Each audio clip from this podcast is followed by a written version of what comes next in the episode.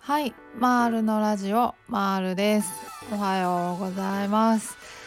えー、今日は5月24日火曜日ですね。はい、ちゅうことでですね。もう最近なんかめちゃいきなり湿度高くなってないですか？いきなりなんかムシッとしてきたな、おいっていうなんかそんな感じですよね。嫌ですね。もう湿度が嫌ですよね。もう本当に。嫌だなっていう感じなんですけど。はい。今日はですねあのまあ治るっていうことについて。ちょっとごめんなさい。今日先に言っとくとなんか知らんけどあれなんですよ。声ガサガサなんですよ。声がなんかちょっとゲホゲホしがちなんですいません。はい。なんかね何でしょうね。くしゃみ出るしなんかあのあれかなかアレルギーかななんか6月のアレルギーって何ですかね。わかんないですけどね。はいそんな感じなんですがそう治るってどういうことなのかみたいな話をしようかなと思います。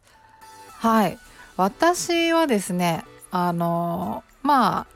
えー、認知行動療法のみで治ったんですね。のみって言っちゃうとなんかよくわかんないですけどまあとりあえずあのお薬は飲んでなかったんですけど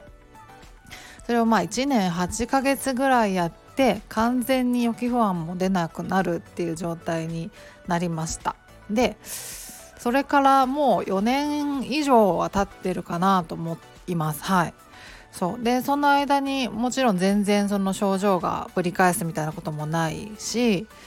あの本当に何も症状出てないですね。うん。もうどういう状態かというともう本当に何でもできます。乗り物も何でも来いだしもう本当にねそれ以来あの治ってからあの何回も飛行機とかも乗ってるんですけど本当に何回も乗っててもうロングフライトも含めて8時間とか9時間とかのもうガンガン乗ってますけど全く症状出ないですね、うん、もちろんそのお薬のもともと飲んでなかったんであの豚腹薬とか飲むこともないし、うん、何もないです。あの不安とかも全く出ない。全く普通に乗れてます。はい。そう。もうあの飛行機乗れるんでもうその他の乗り物なんても余裕ちゃんですね。もう車も電車も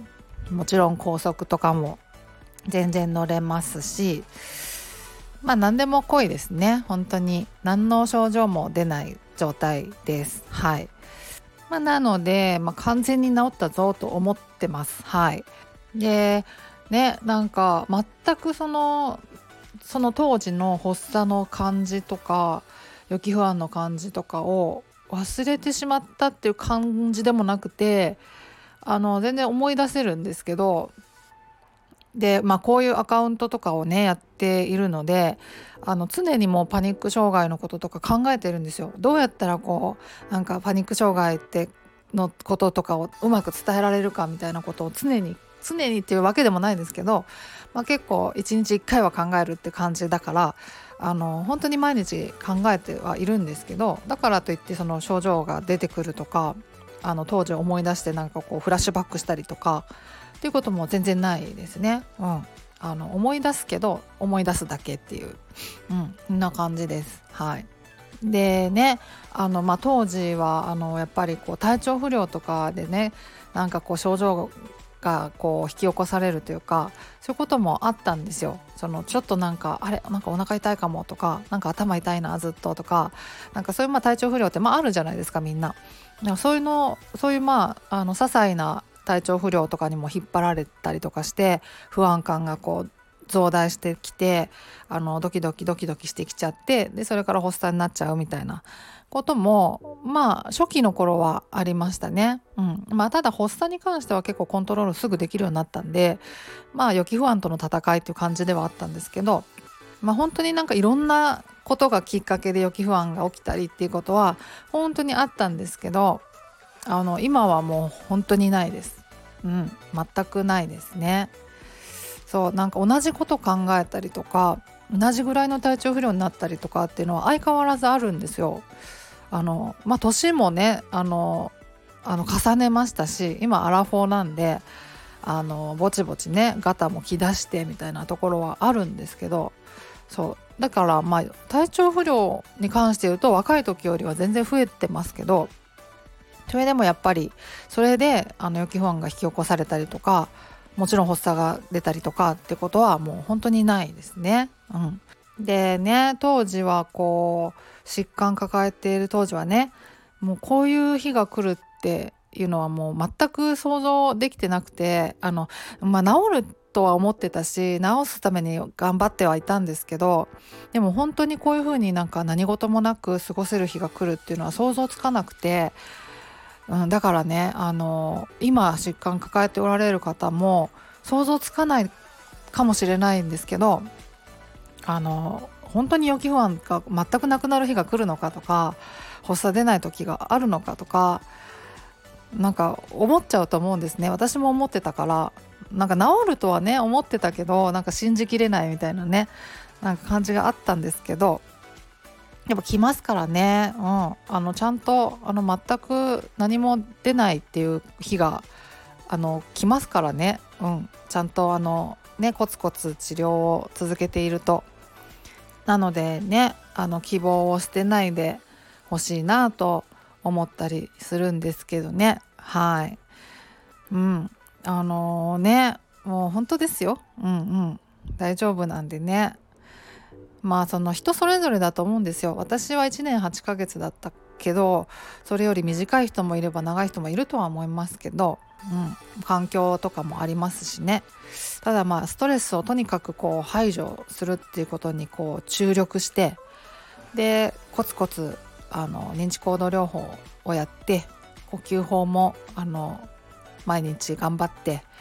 あの練習とかして実践も重ねてでコツコツコツコツできる範囲でやっていくうちに治っていくっていう感じだと思うのでうんうん。そんな感じですね。でもストレスはねの排除っていうのは本当に頑張りどころかなと思いますね。うん。あの私もそうだったんですけどなんか誰かにこう何かを言われてすごく傷つくとかすごく腹が立つとかでそれをでも表現できないし表現したところで分かってもらえないしっていうのが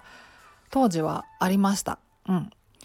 あのまあそれは家族だったんですけど